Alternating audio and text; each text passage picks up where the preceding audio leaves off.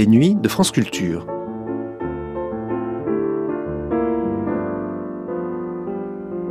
Les nuits de France Culture, une mémoire radiophonique.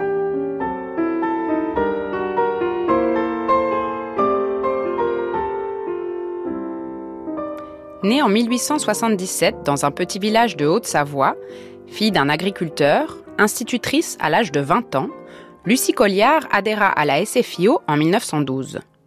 Pendant la Première Guerre mondiale, elle fit partie de ceux qui résistèrent aux sirènes de l'Union sacrée, et en 1920, au lendemain du congrès de Tours qui vit naître la section française de l'Internationale communiste, futur Parti communiste français, elle y adhéra sans réserve.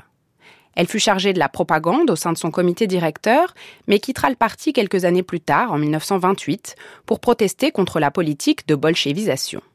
Femme libre, gaillarde et non conventionnelle, Lucie Colliard est l'inconnue de l'histoire dont Jean Montalbetti nous proposait le portrait en 1984 dans une série de trois émissions. À travers le destin de cette militante se dessinait en creux celui du Parti communiste français dans cette première moitié du XXe siècle qui le naître. Les Inconnus de l'Histoire, Lucie Colliard, premier volet d'une série de trois émissions diffusée pour la première fois sur France Culture le 24 février 1984.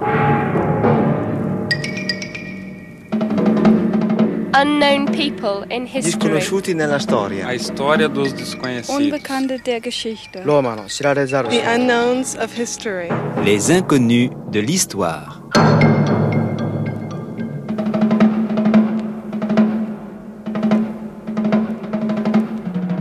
Des mouchards et des gendarmes, on ne voit plus par les chemins que des vieillards tristes en larmes, des veuves et des orphelins. Paris suinte la misère, les heureux mêmes sont tremblants. La mode est au conseil de guerre et les pavés sont tous sanglants. Oui, mais ça branle dans le manche, les mauvais jours finiront. Égard à la revanche, quand tous les pauvres s'y mettront. Quand tous les pauvres s'y mettront. disparaissent, le soleil brillera toujours. C'est la lutte finale,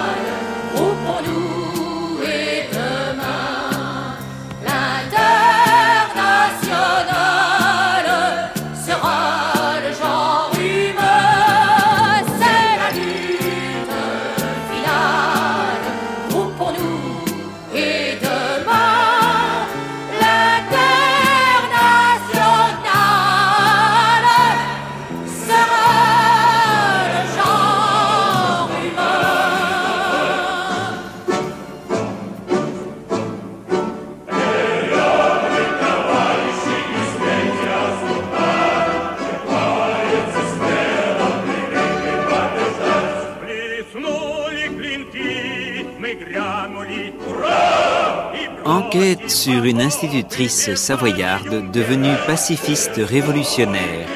Lucie Colliard par Jean Montalbetti, médiateur Philippe Robrieux, consultant Charles Tillon et Roger Agnoer. Avec les voix de Léon Blum, de Paul Vaillant-Couturier, de Lénine, Paul Faure, Jacques Sadoul, Gaston Monmousseau, Albert Thomas. Lecture Annie Bertin dans une réalisation de Daniel Fontana-Rosa.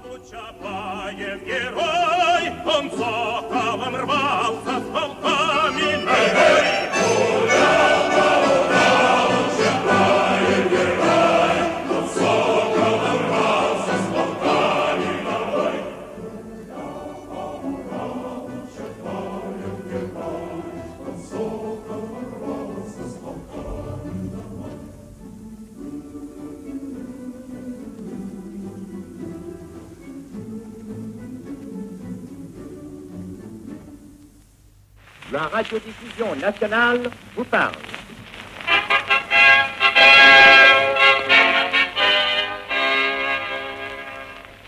De quoi est né le socialisme?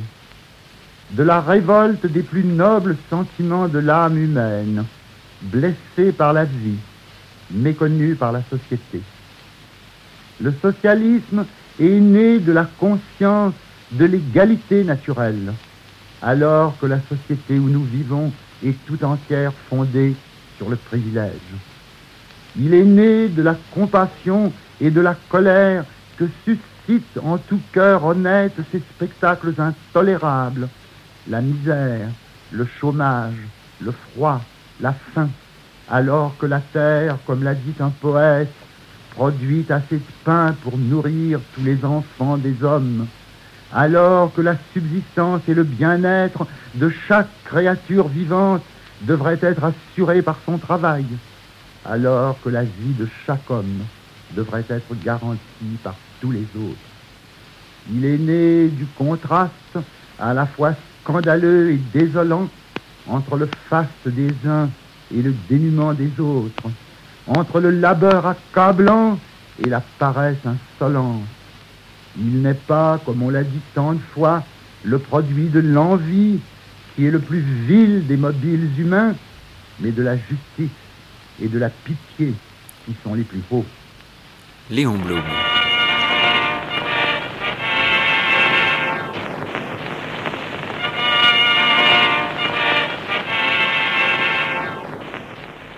Philippe Robrieux, historien de l'histoire du Parti communiste français, dans l'histoire intérieure euh, du Parti communiste français en quatre volumes que vous avez publiés, vous avez voulu non seulement écrire, retracer un certain nombre d'événements qui ont marqué cette histoire, mais je crois que vous avez surtout voulu faire un peu l'histoire des hommes, l'histoire, l'histoire des militants. Il y en a, bien entendu, qui ont occupé au sein du Parti communiste des places de premier plan et qui sont particulièrement connus. Il y en a d'autres qui ont été un peu les chevilles ouvrières et qui le sont beaucoup moins, mais qui ont été ces militants au fond qui ont fait aussi l'histoire du parti. Parmi eux, vous avez choisi une figure peu connue aujourd'hui, celle d'une petite institutrice, Lucie Colliard. Alors pourquoi est-elle importante à vos yeux pour connaître justement l'histoire en tout cas des débuts de l'émergence de ce Parti communiste en France? Il y a beaucoup de raisons. La première, c'est que euh, le Parti communiste français ne serait jamais devenu ce qu'il est devenu sans les femmes et sans les institutrices. C'est d'ailleurs une surprise pour moi quand des temps marqués par le féminisme, on ne rende pas hommage à ces femmes. Pourquoi? Eh bien parce que le Parti communiste français n'est pas né à Tours. Il est né avant, il est né pendant la Première Guerre mondiale, il est né quand s'est forgé peu à peu à travers la lutte contre la guerre, à travers l'essor du pacifisme, à travers le retour aux sources profondes du socialisme, quand s'est forgé donc une phalange d'hommes et de femmes, mais où entraient fatalement davantage de femmes que d'hommes, pour la bonne et simple raison que la plupart des hommes étaient mobilisés. Il suffit de citer ici le cas de Pierre Monade, dont chacun connaît le rôle de premier plan dans la lutte contre la guerre et dans la réorganisation du courant pacifiste puis euh, pacifiste révolutionnaire. Ce sont donc euh, les femmes en général et les institutrices en particulier, telles Lucie Colliard, telle aussi Marthe Bigot, telle encore Hélène Brion, et on pourrait en citer d'autres, euh, qui ont euh, relevé le drapeau de l'idée socialiste et pacifiste. Sans elles, non seulement du point de vue des idées, mais encore et surtout du point de vue de l'organisation, en un temps où la propagande pacifiste, qu'on se rappelle l'arrivée au pouvoir de Clémenceau, pouvait conduire au poteau, rien n'eût été possible. Et d'abord, les liens avec la révolution bolchevique victorieuse à partir d'octobre 1917. Il fallait donc s'intéresser aux femmes. Là, j'avais un petit peu l'embarras du choix, à dire vrai, parce qu'il y avait des êtres de grande qualité. Euh, Louise Baudin, la bonne Louise, comme on l'appelait en Bretagne, à Rennes, où elle militait, Lucie Lessiag, euh, qui n'est pas une institutrice, qui est une dactylo, que l'on retrouve aussi à Paris comme à Moscou euh, pendant toute la période héroïque. Pourquoi Lucie Colliard Eh bien parce que la ligne de vie de Lucie Colliard est étonnamment moderne, y compris dans son aspect le plus tragique. il y a un mariage malheureux, mariage d'une fille d'agriculteur avec euh, un agriculteur, mariage euh, qui euh, entraînera deux naissances, mais qui sera d'autant plus malheureux que le mari fut atteint de troubles psychiques graves. Bien entendu, il ne me vient pas à l'esprit de dire qu'elle est devenue militante uniquement parce qu'elle a souffert, d'abord parce que je n'en sais rien. Mais enfin, je constate qu'il y a en tout cas un lien. Ensuite, Lucie Colliard est une femme étonnamment moderne parce que c'est une femme libre. Charles Tillon, dans un très beau portrait qu'il nous a donné d'elle en 1924, au moment où elle atteignait déjà à 47 ans, euh, nous dit qu'elle était fort gaillarde. Nous pouvons entendre par là qu'elle était extrêmement libre de mœurs. Et je dirais en toute simplicité. Je n'ai d'ailleurs jamais entendu que des éloges à son sujet, quels que fussent les militants euh, que j'ai pu interroger et quel qu'ait été leur point de vue. J'ai également toujours eu des réactions extrêmement favorables quand j'interrogeais les militantes. C'est une femme qui a fait l'unanimité quand on considère son comportement. La radiodiffusion nationale vous parle.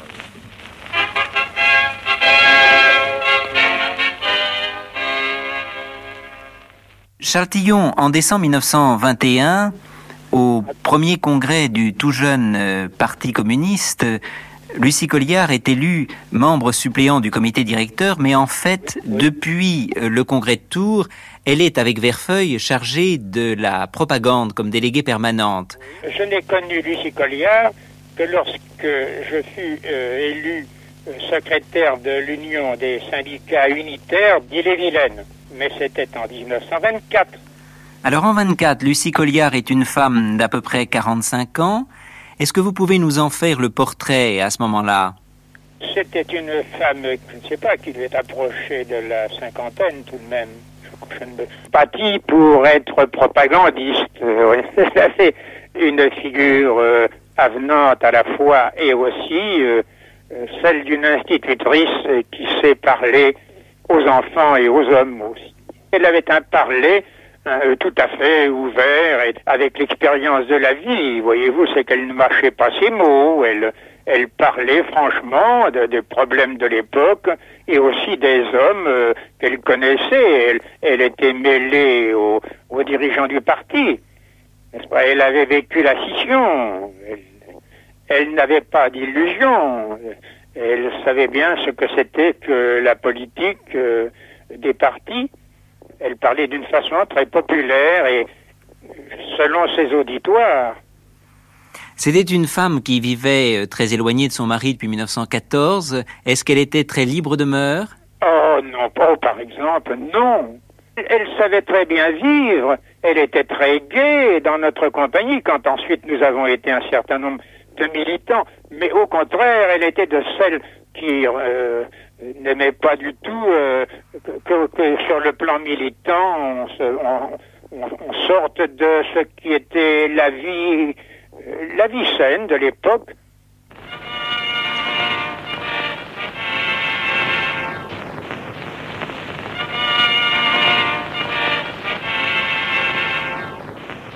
Philippe Robrieux, euh, Lucie Colliard euh, est, née en 1877, elle est morte très tardivement en 1961, elle avait donc 84 ans. Est-ce que vous avez eu l'occasion de la rencontrer ou en tout cas vous avez interrogé beaucoup de témoins qui l'ont bien connue. Euh, Comment peut-on se la représenter physiquement? Elle est décrite comme une montagnarde, elle est savoyarde avec un front monumental et un ton, une allure très sûre d'elle-même. Il paraît que c'était une oratrice très, très efficace. Comment la voyez-vous? J'ai ici sous les yeux une photographie de 1921, de décembre 1921, euh, prise à l'issue du congrès de Marseille qui vit son entrée au comité directeur.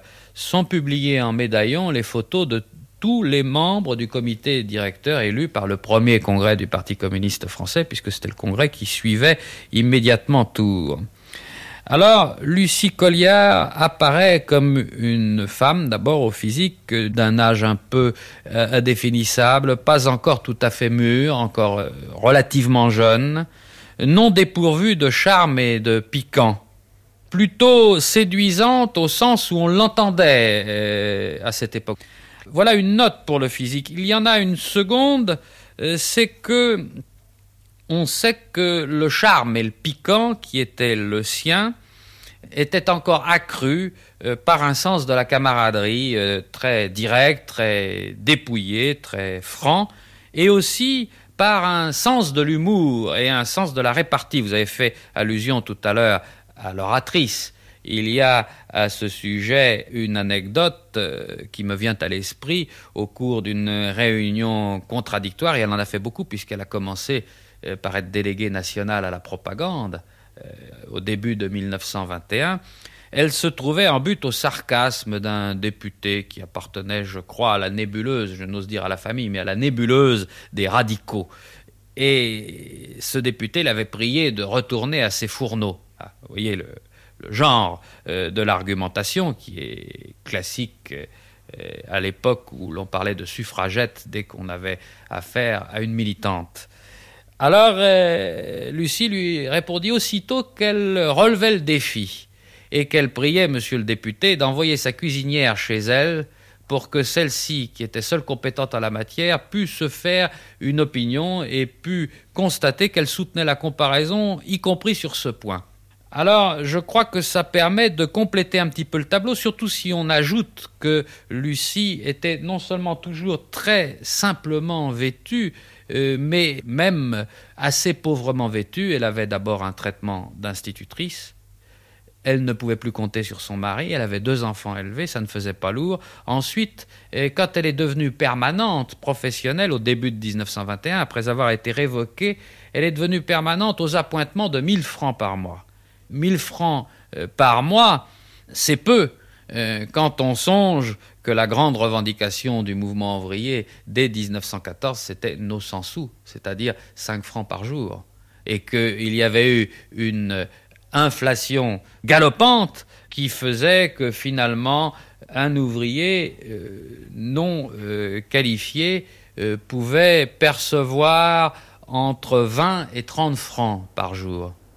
Vous voyez donc que c'était un, un, salaire qui se rapprochait du minimum vital, qui était un peu au-dessus du minimum vital. Il suffit de multiplier par 30 euh, le salaire journalier que j'indiquais tout à l'heure. La radiodiffusion nationale vous parle.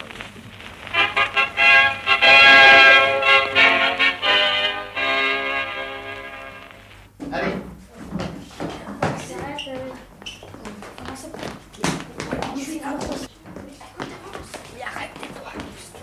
Monsieur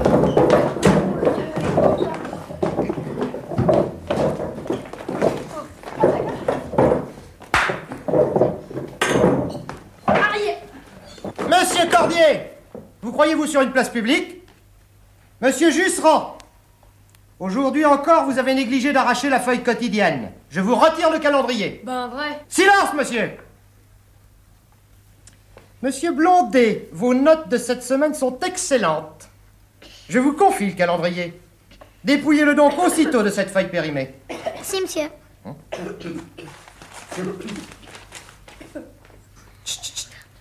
Demain matin, de 8h30 à 9h30, composition de morale. Inscrivez, je vous prie, la date de ce concours sur vos cahiers de textes individuels.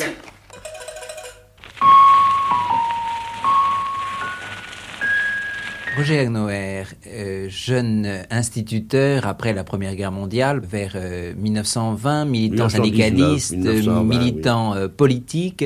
Dans quelles circonstances avez-vous connu euh, Lucie Colliard et est-ce que vous pouvez nous faire un portrait, ne serait-ce que Ah, ça, physique, de la euh, de la femme, de la militante aussi? Lucie Colliard, c'était une montagnarde, c'était une savoyarde, et elle avait le, physique, euh, si je puis dire, de la montagnarde. Elle était plutôt maigre, elle avait une tête avec un front énorme, euh, très buriné, n'est-ce pas euh, Et elle était d'une vivacité absolument extraordinaire. Étant déjà d'un âge assez avancé, elle avait toujours la même vigueur. De petite taille, on la voit Euh, sur une photographie qui a été publiée par l'Humanité en première page, Oui. lors de, pour montrer justement une délégation de, de militantes, de femmes, lors du congrès de Marseille, le, pro- Oui, le premier congrès de de constitution de du Parti 1920. communiste de 1921. On a l'impression qu'elle est de petite taille. Elle n'était pas très grande, c'est exact. Un physique assez séduisant, non? C'est très difficile à dire. Quand je l'ai connue, il ne faut pas oublier qu'en 1914, elle avait déjà 37 ans. Elle est née en 1877.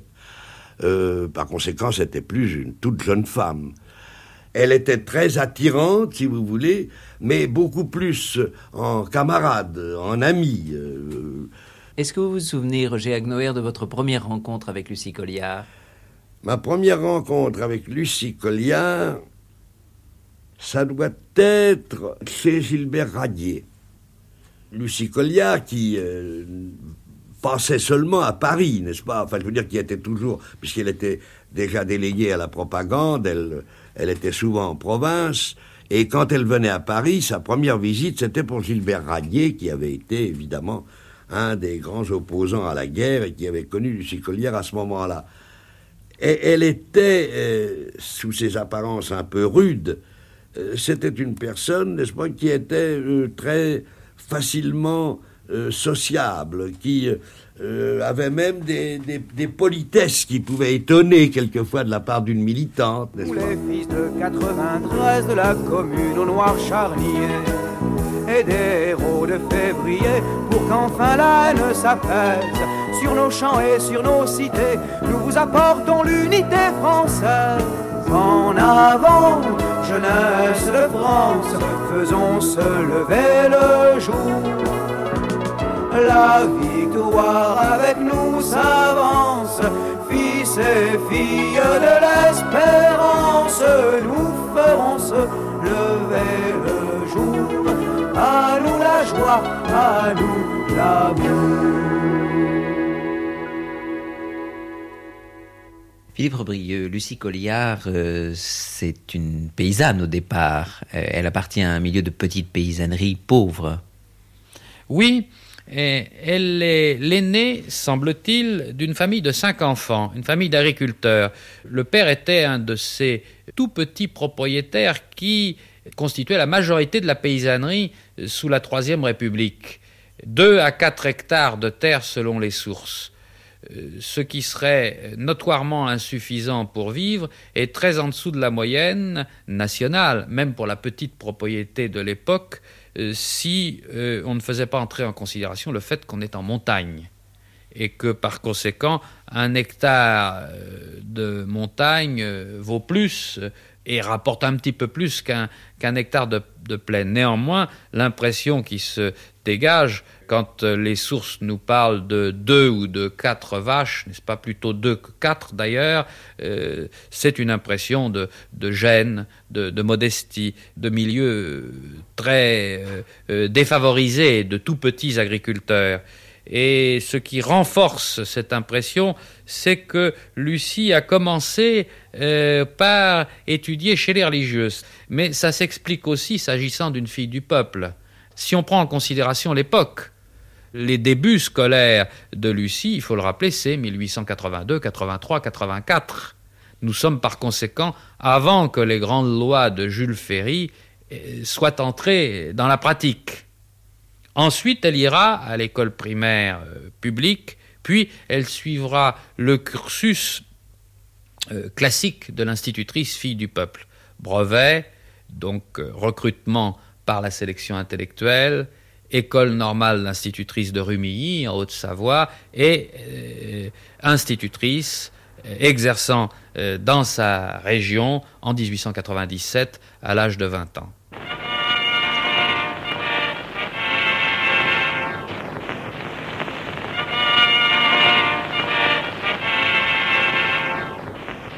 Je vous préviens tout de suite. La question que vous aurez à traiter demain, et qui décidera de votre rang, ne sera pas une question particulière et limitée comme le serait une question sur la patrie, le civisme, les devoirs envers les parents ou les animaux. Non.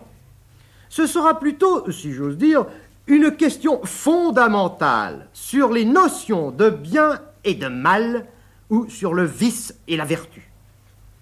Pour vous préparer à cette épreuve, nous allons nous pencher sur les mœurs des peuples civilisés et nous allons voir ensemble quelles sont les nécessités vitales qui nous forcent d'obéir à la loi morale, même si notre esprit n'était pas naturellement porté à la respecter.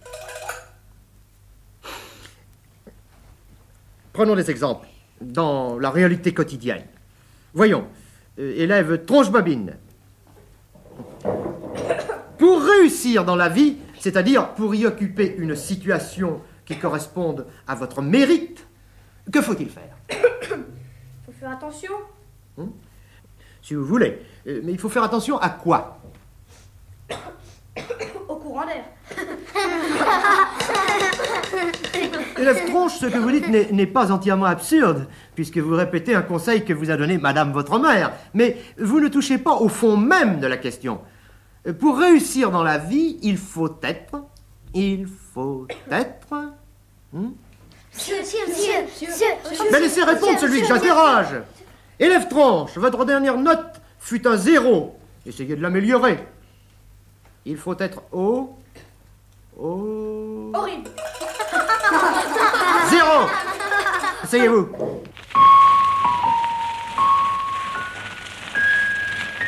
Philippe Aubrieux, euh, Lucie Colliard euh, commence euh, ses débuts d'institutrice à 20 ans en 1897. Elle adhéra à la SFIO en 1912.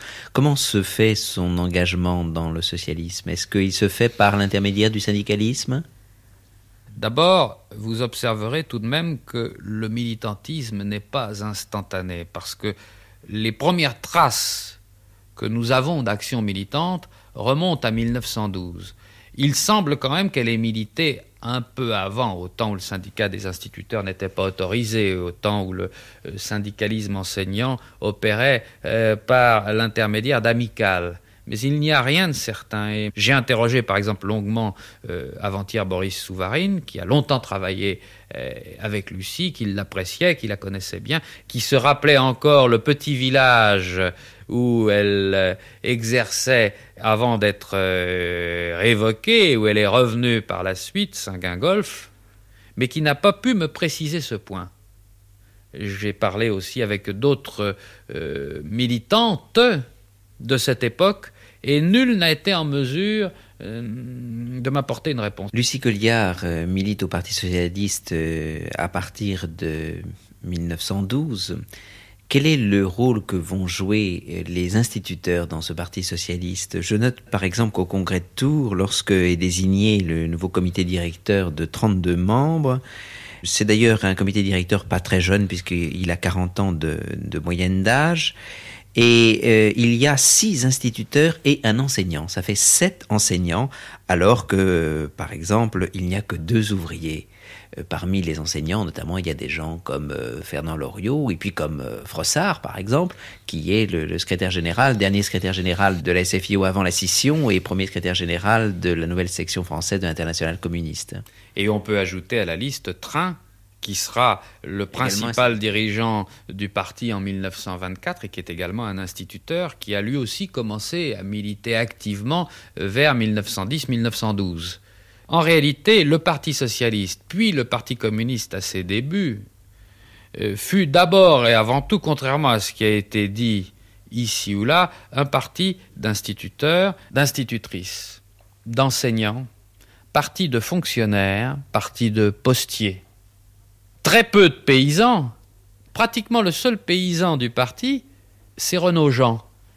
Et peu euh, d'ouvriers, sauf dans le Nord-Pas-de-Calais, dans la région parisienne et un peu à Marseille. Là, il faut prendre en considération ce qu'était la société française. Vous savez qu'on a parlé, de bons historiens ont utilisé une image euh, pour décrire le rôle des instituteurs. Ils les appelaient les hussards de la République. Ben, ils furent aussi les hussards du communisme français. Et puis il y avait les institutrices. Et c'est logique, parce que dans la société française des années 1900, 1910, 1920, les agents d'opinion, si je puis me permettre cette expression, sont les curés, les instituteurs, les médecins, les pharmaciens. D'abord, il y a toute une sociabilité eh, qui tamise l'opinion, qui sert de prisme. Cela n'explique pas pourquoi les instituteurs sont venus au Parti communiste. Alors là, je vous dirais qu'ils sont venus d'abord euh, parce qu'ils étaient, pour beaucoup avant la guerre, soit radicaux socialistes, et là, à la gauche du Parti radical, soit socialistes, et surtout, ça me paraît encore plus important, pacifistes. Et que c'est la guerre qui les a ancrés encore plus avant dans leur pacifisme, et c'est vrai pour Lucie Colliard en particulier. De bien des couleurs, des bleus, des blanches, des roses. Moi j'en connais une qui rend de bonne humeur lorsque l'on est morose. Elle n'est pas verte, elle n'est pas lila, mais j'adore sa musique. Vous apprendrez tous cette valse-là. Elle fut faite en France. On la chante quand on voit crânement défiler nos jolis régiments. C'est la valse bleu horizon qui vous fait passer les frissons. Valse guerrière, glorieuse et fière, le soldat de cœur plein d'entrain, sous le feu narguant le destin, la chante au son du canon, la valse bleu horizon.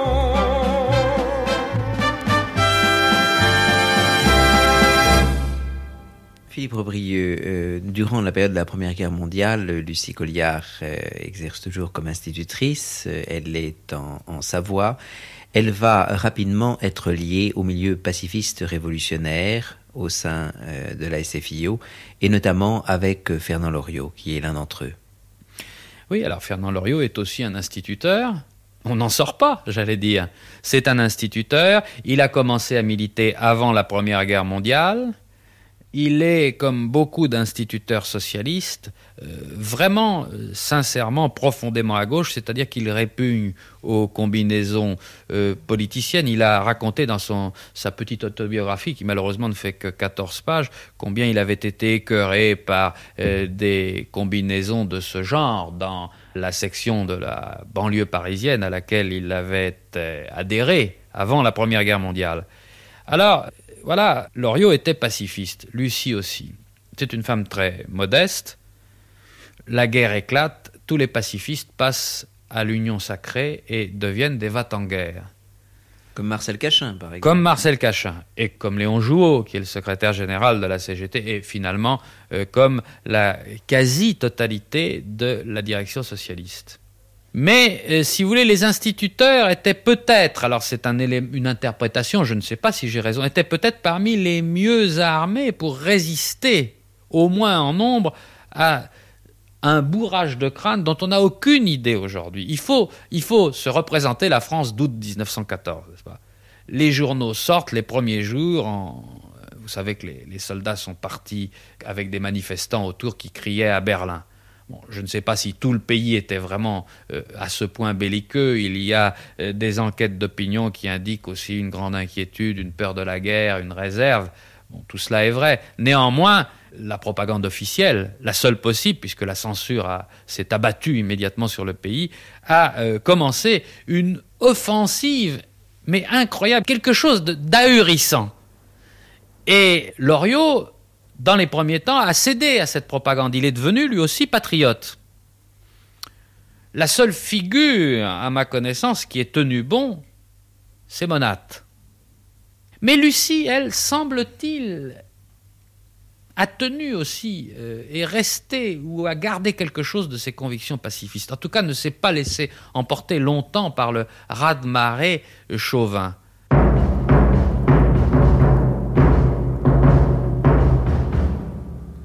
Soixante-quinze, ce mignon petit joujou. Soixante-quinze, ce canon-là c'est un bijou. Quand il tire, il ne rate jamais son coup. On peut le dire, le 75, ça c'est à nous. Vous avez certainement, messieurs les Allemands, inventé de très colossales machines avec lesquelles, j'imagine, vous pensiez terroriser les braves gens. Vos hangars étaient pleins de taubes et de zeppelins qui tuent si bien les enfants et les femmes. Enfin, comme ultime réclame, vous aviez le 420. Mais nous avons, dans tous les cas, n'oubliez pas. 75, ce mignon petit joujou. 75, ce canon-là c'est un bijou. Quand il tire, il ne rate jamais son coup. On peut lire le 75, ça c'est à nous. Le 75, ça c'est à nous.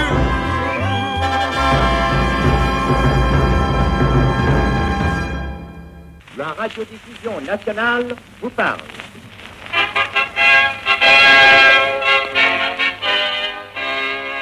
Je peux justement vous rapporter une confidence de Lucie Colliard. Roger Noër. En août 1914, cette institutrice qui était perdue d'ailleurs dans son village de montagne, elle m'a dit que quand elle avait euh, vu dans les journaux, n'est-ce pas, que tous les chefs socialistes, après la mort de Jaurès, avaient adhéré à l'Union sacrée, elle m'a dit, j'ai passé une nuit à ne pas dormir, à me poser la question, mais voyons, ce n'est pas toi, pauvre petite institutrice, qui va essayer d'en remontrer à ces gens qui sont les, les leaders d'un grand parti, qui sont des grands intellectuels, n'est-ce pas?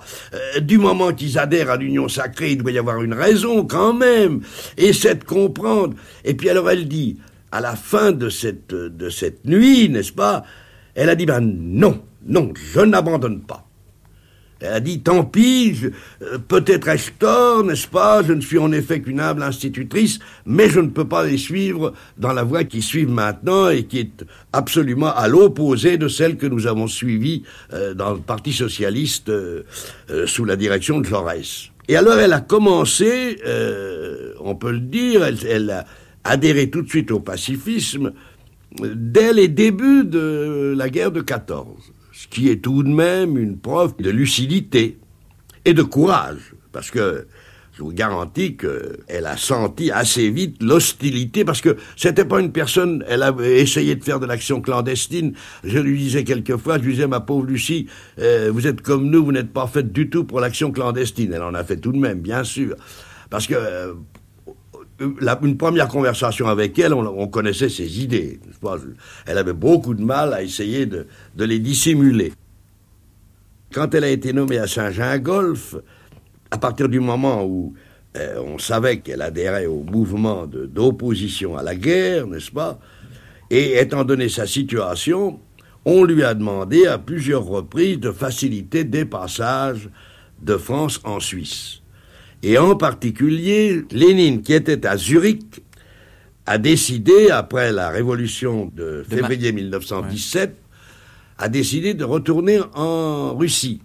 Mais il devait passer par l'Allemagne. C'est la fameuse histoire du fameux wagon euh, blindé dans lequel il a traversé l'Allemagne. Et il a voulu, avant d'entreprendre ce voyage, il a voulu être en quelque sorte couvert par un certain nombre de militants qui appartenaient à ce que l'on appelait la minorité zimmerwaldienne, c'est-à-dire celle qui s'était constituée dans tous les pays d'Europe, et en particulier en France et en Allemagne, au lendemain des conférences de Zimmerwald et de Kiental. Alors, c'est à la suite de ces, je veux dire, de ces conférences que s'étaient constitués donc des comités comme le comité pour la reprise des relations internationales en France. Et Lénine a voulu absolument que parmi les militants qui viendraient signer une déclaration qui en somme était pour lui le texte qu'il pouvait citer en référence, Lénine, après son passage à travers l'Allemagne pour euh, regagner la Russie. Et il, il tenait absolument à ce que Loriot, Ferdinand Loriot, soit présent à cette réunion qu'il tenait à Zurich. Loriot, alors, devait passer en Suisse, bien entendu, et il n'avait pas de passeport. Et alors, on a compté sur Lucie Colliard pour le faire passer. Et il y avait un ennui, c'est que il avait une tenue de voyageur et il avait un bagage, il avait une valise. Alors passer avec une valise pour aller de Saint-Gingolf, la partie française à la partie suisse, ça aurait peut-être paru quelque peu surprenant. Alors le fils de Lucie, Gaston Colliard, a pris la valise de Loriot et il est passé par la montagne, par la route des contrebandiers, n'est-ce pas? Et le père Loriot, c'est lui qui me le racontait. Il me disait, il faisait très beau ce jour-là qu'il était très ennuyé parce qu'il avait emporté un parapluie. Alors il m'a dit, je m'efforçais de cacher mon parapluie, et alors en marchant, n'est-ce pas, je le collais contre ma jambe, de façon à ce que, autant que possible, les douaniers et les policiers ne puissent pas s'en apercevoir. Et c'est comme ça qu'il est passé en Suisse. Fernand Loriot, euh, membre du socialisme français, avait euh, la confiance de Lénine, certainement, on le voit par euh, sa participation à cette réunion de 1917. On pouvait penser que ensuite il serait, après le congrès de Tours, l'homme poussé dans le stade des, responsabilités, qui serait le successeur de Frossard et qu'il prendrait la, direction du parti, puisqu'il avait d'une certaine façon la protection de Lénine. Écoutez, il y a quand même un mot que je relève, c'est le mot euh, protection. Protection, c'est bon du temps de Staline ou du temps des successeurs, effectivement. Là, non. Lénine a confiance en Loriot parce que il a milité avec Loriot quand c'était difficile, avant d'arriver au pouvoir, quand on risquait le peloton d'exécution. Donc il a confiance en lui. Voyez? Et il y a des lettres de Lénine qui sont publiées dans les œuvres de Lénine, y compris dans leur édition traduite en français, qui est ici, où euh, Lénine dit, parce que, encore une fois, autre temps, autre mœurs, tout était dit, n'est-ce pas? On ne se cachait pas, on était révolutionnaire, on était pour la révolution mondiale.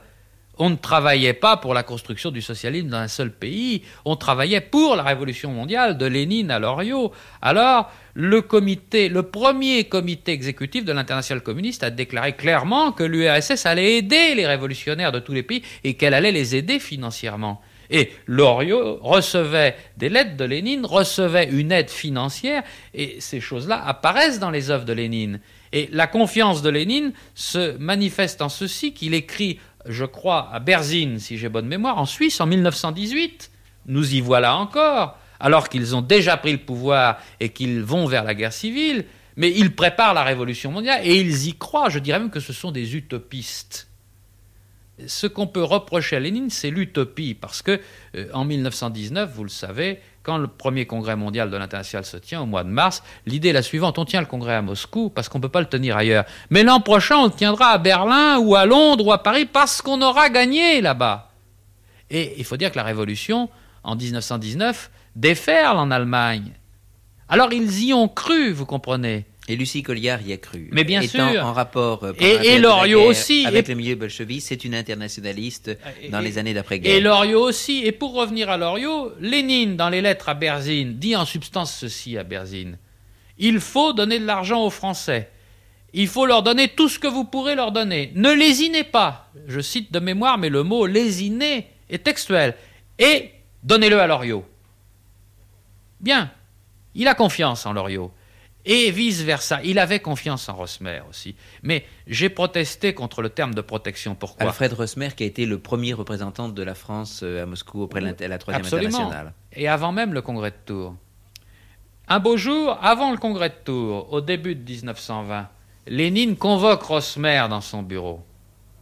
Camarade Rosmer, alors il faut faire cette scission en France. Lénine voulait la scission partout pour les raisons que j'ai expliquées tout à l'heure. Rosmer lui dit, mais camarade Lénine, il ne faut pas faire la scission. Il ne faut pas faire la scission parce qu'on va gagner la majorité dans le parti. Et le parti sera à nous. Et il viendra sur la ligne révolutionnaire. Alors, Rosmer développe son point de vue, en contradiction avec Lénine. Réaction de Lénine. Ah bon, eh bien j'ai dû dire des sottises alors. Écoutez, euh, pouvez-vous me préparer un texte pour que j'inclue tout cela euh, dans euh, mon intervention devant le prochain congrès de l'international communiste? Si ça se faisait en toute simplicité, combien de fois Lénine pouvait dire devant un visiteur, quand c'était un militant de confiance et quand il avait été convaincu par les arguments, je me suis trompé, j'ai dit une sottise, je vais rectifier. Ça se faisait en toute simplicité. L'ère de l'infaillibilité, c'est après. L'ère de la monarchie absolue et même du despotisme à l'oriental, donc l'ère de la cour et des courtisans et donc des protections, c'est après. En ce temps-là, rien de tel. Thank you.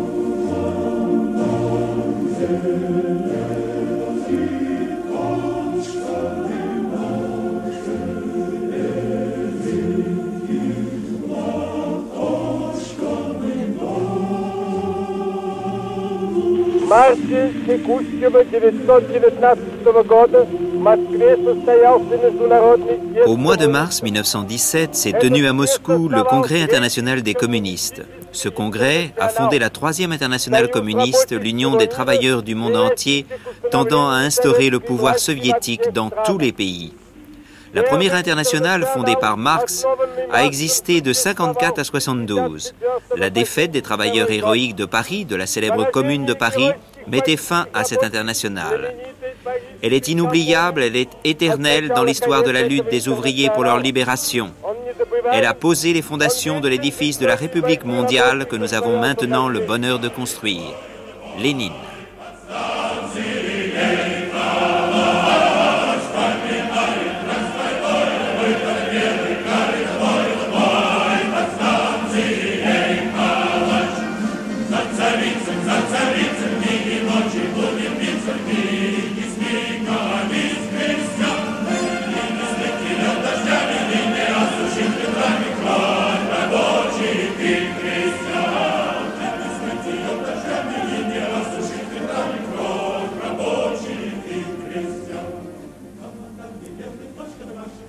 Radiodiffusion nationale vous parle.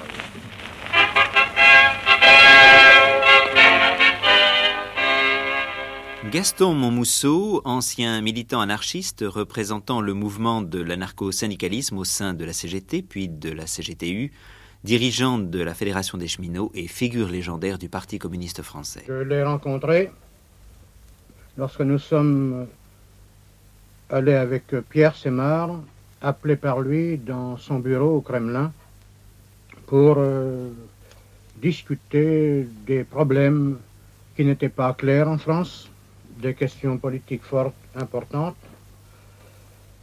parce que personnellement je n'étais pas communiste, bien que j'étais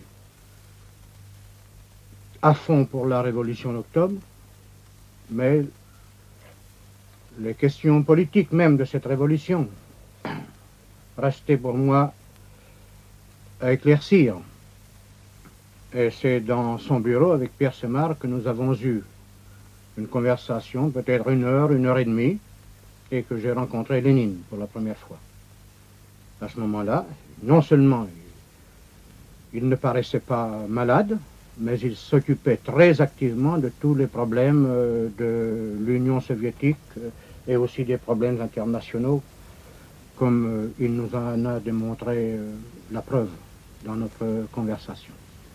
Il représente encore vis-à-vis du grand peuple soviétique et pour nous-mêmes le dirigeant, l'organisateur de la révolution d'octobre, non pas une idole, mais l'organisateur de la Révolution d'octobre, c'est-à-dire un homme de génie qui a eu des continuateurs.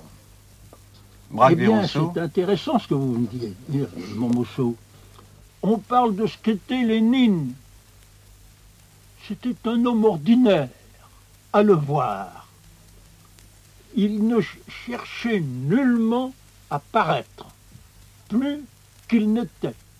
Il disait son avis avec force, quelquefois avec colère s'il rencontrait de la contradiction, mais il ne cherchait pas du tout à se donner pour quelqu'un de plus grand que les autres.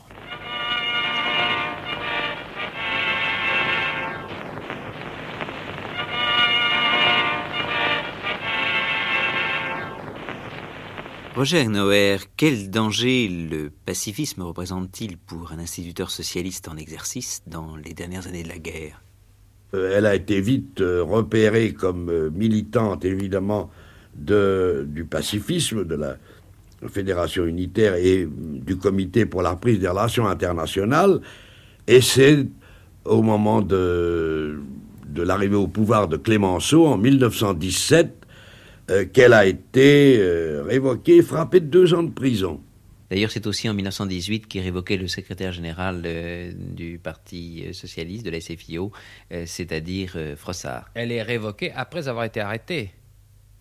Et c'est aussi en 1918 que Frossard a été révoqué, mais c'est en 1918 que Georges Clémenceau dirige, avec la poigne que l'on sait, le gouvernement. Et par conséquent, c'est en 1918 que s'alourdit euh, la répression, que se durcit la répression.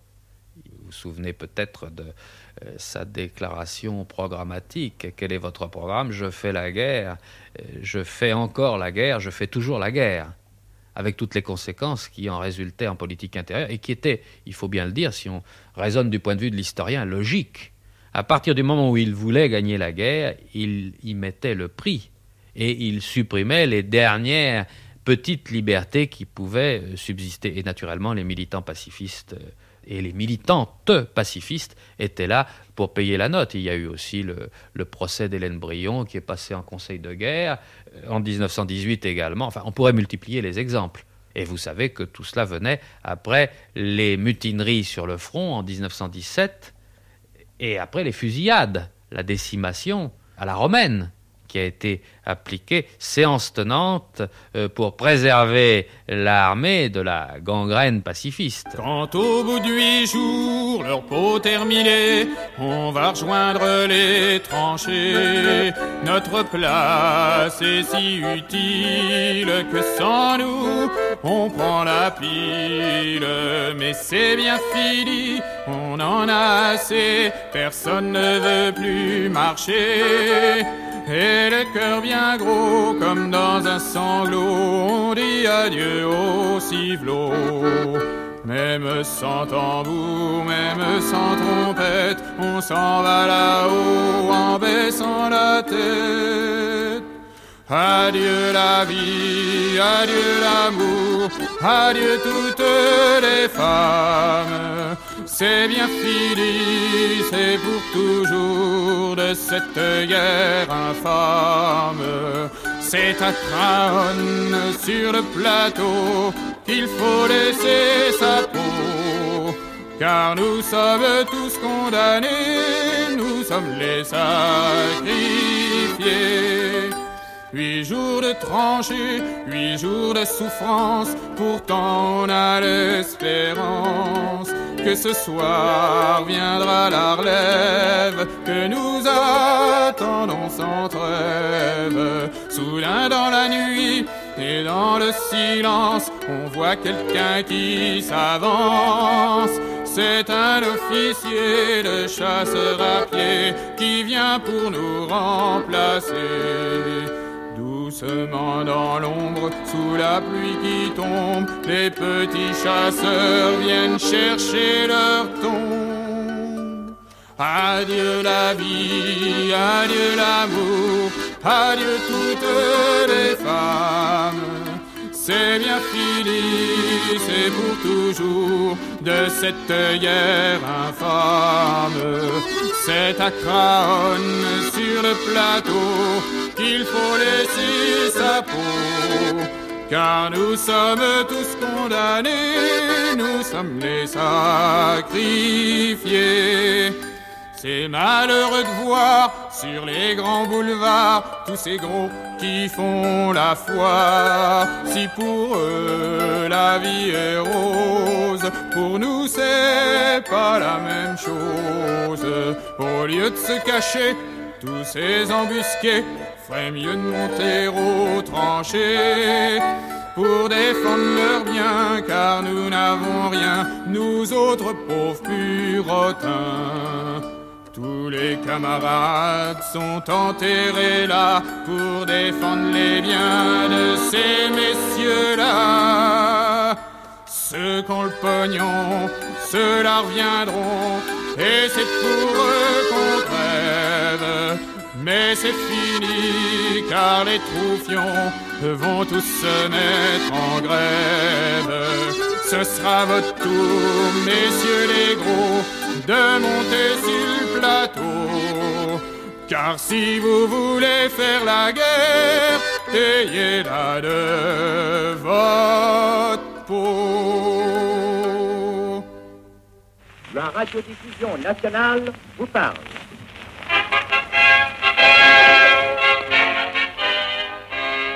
Paul Faure, fondateur du Populaire, secrétaire général du Parti socialiste de 1920 à 1940. Avant la guerre, en 1913 exactement, voici quels étaient les militaires français qui faisaient partie du conseil d'administration de la Société du Creusot et des conseils des marchands d'armes. Il y avait au Creusot deux amiraux, un capitaine de vaisseau, un général, un directeur honoraire de l'artillerie. C'était l'amiral Dabona, l'amiral Besson, le capitaine de vaisseau de Freycinet, le général Delanne, le directeur d'artillerie Duplon, et en même temps, ils avaient les grands avocats, les Millerand, ils avaient les chefs de gouvernement comme Clémenceau et ses deux frères, dont l'un était ingénieur conseil du Creusot, dont l'autre était avocat conseil du Creusot. Voici le spectacle du pillage et de la trahison dont il n'y a pas eu d'exemple dans aucun pays, autant que dans le nôtre, que le socialisme a le devoir de dénoncer. Et je le dis, et je le dis devant la presse, avec l'espérance que la censure patronale leur laissera passer ces déclarations. Je, je, dis à vous, à vous qui nous accusez d'être contre la nation, nous avons le droit de répondre que c'est nous qui avons dénoncé les pillards et les traîtres de ce pays et qu'il n'y a que nous qui puissions nous réclamer de la patrie française.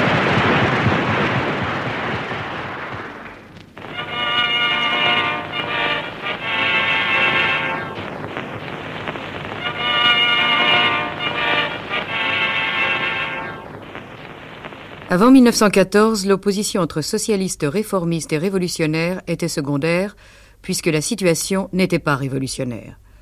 La guerre a mis en relief cette opposition. Sans s'attarder à considérer les causes diverses de la scission, on peut dire que le socialisme de guerre, surtout, en a la responsabilité. Les responsables, ce sont ceux qui s'en allaient au Creusot et à Caen dire aux ouvrières qu'elles devaient travailler jusqu'à la mort, et qui, se tournant vers les Schneider, faisaient insolemment leur éloge. On a traîné ce socialisme de guerre comme un boulet. Notre unité était menteuse. Il y avait, entre nous et ceux dont je parle, trop de souvenirs tragiques. Frossard, L'Humanité, 10 janvier 1921. Comment résumer cette situation? Peu à peu, si vous voulez, pour ne prendre que le Parti socialiste, mais on pourrait presque faire les mêmes distinctions à l'intérieur du mouvement syndical, trois euh, courants apparaissent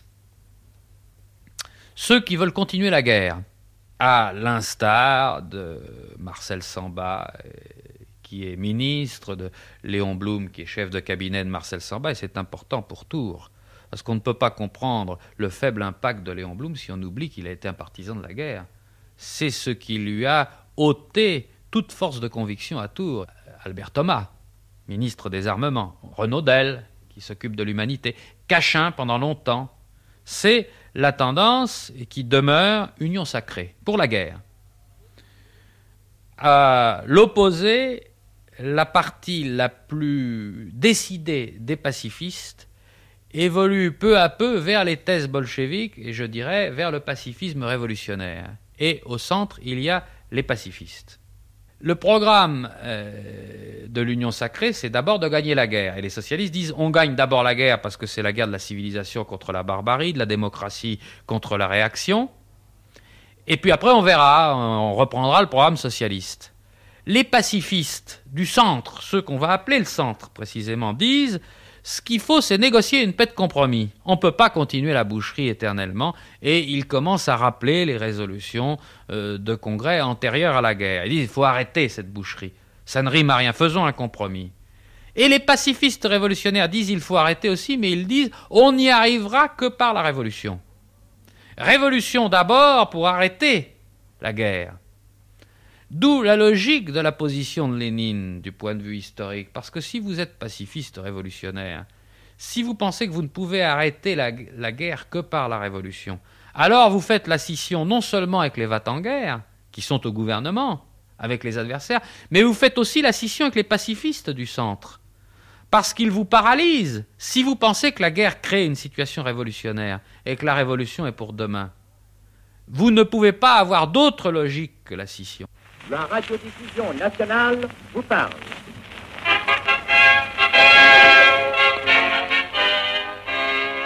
Albert Thomas, collaborateur de Jaurès à l'Humanité, député socialiste en 1910, ministre de l'Armement en 1917, fondateur du Bureau international du travail. Camarades, si on avait dit en 1914, les temps sont propres, un trône s'écrouleront, les dernières monarchies de droit divin tomberont l'une après l'autre, l'Europe cosaque sera gouvernée par des communistes, L'autre Europe verra partout des socialistes accéder au pouvoir. Toi, Branting, tu deviendras Premier ministre de Suède. Toi, Stauning, Premier ministre du Danemark. Toi, Tanner, Premier ministre de Finlande. Toi, Ramsay MacDonald, tu seras le Premier ministre d'un cabinet entièrement composé de travaillistes. Toi, Karl Renner, rédacteur à l'Arbeiter Zeitung, tu succéderas comme chancelier de la République d'Autriche à l'empereur François-Joseph. Toi, Hébert, ancien ouvrier cellier, tu remplaceras Guillaume II. Toi, Müller, tu succéderas comme chancelier au chancelier de Bülow et au chancelier de Beckmann-Olweg. Toi, Lénine, ayant chassé les Romanov, tu reprendras au Kremlin la dictature d'Ivan le Terrible. Pareille prophétie, en 1914, eût été accueillie comme une dérisoire plaisanterie.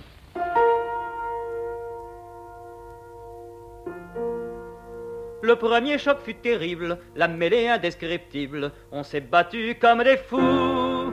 J'ai pour ma première bataille reçu une belle entaille, mais je suis resté debout. Moi qui détestais la guerre, car je suis humanitaire, je pouvais pas en croire mes yeux. Sans vouloir jouer à l'apôtre, c'est moi qu'entraînaient les autres. Oui, j'étais le plus furieux.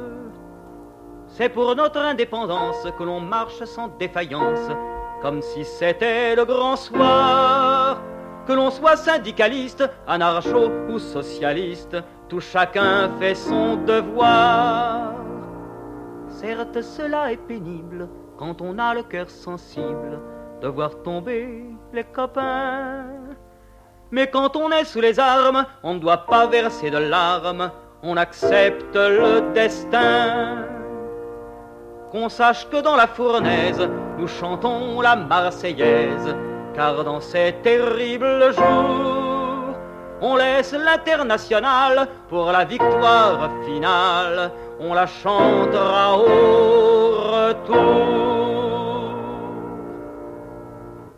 Les inconnus de l'histoire enquêtent sur une institutrice savoyarde devenue pacifiste révolutionnaire, Lucie Colliard, par Jean Montalbetti, médiateur Philippe Rebrieux, Philippe Rebrieux qui est l'auteur de l'histoire intérieure du Parti communiste, dont le quatrième volume paraît ces jours-ci chez Fayard, un volume qui comprend les, biographies et la chronologie, parmi les bibliographies notamment une biographie sur Lucie Colliard. Consultant Charles Tillon, ancien chef des FTP, et Roger Agnoer, instituteur et enseignant militant syndicaliste avec les voix de Léon Blum, Paul Vaillant-Couturier, Lénine, Paul Faure, Jacques Sadoul, Gaston Monmousseau et Albert Thomas. Lecture Annie Bertin, prise de son Éric Damaggio et Alain Claudel, mixage Monique Burguière et Claude Nior, réalisation Daniel Fontana-Rosa.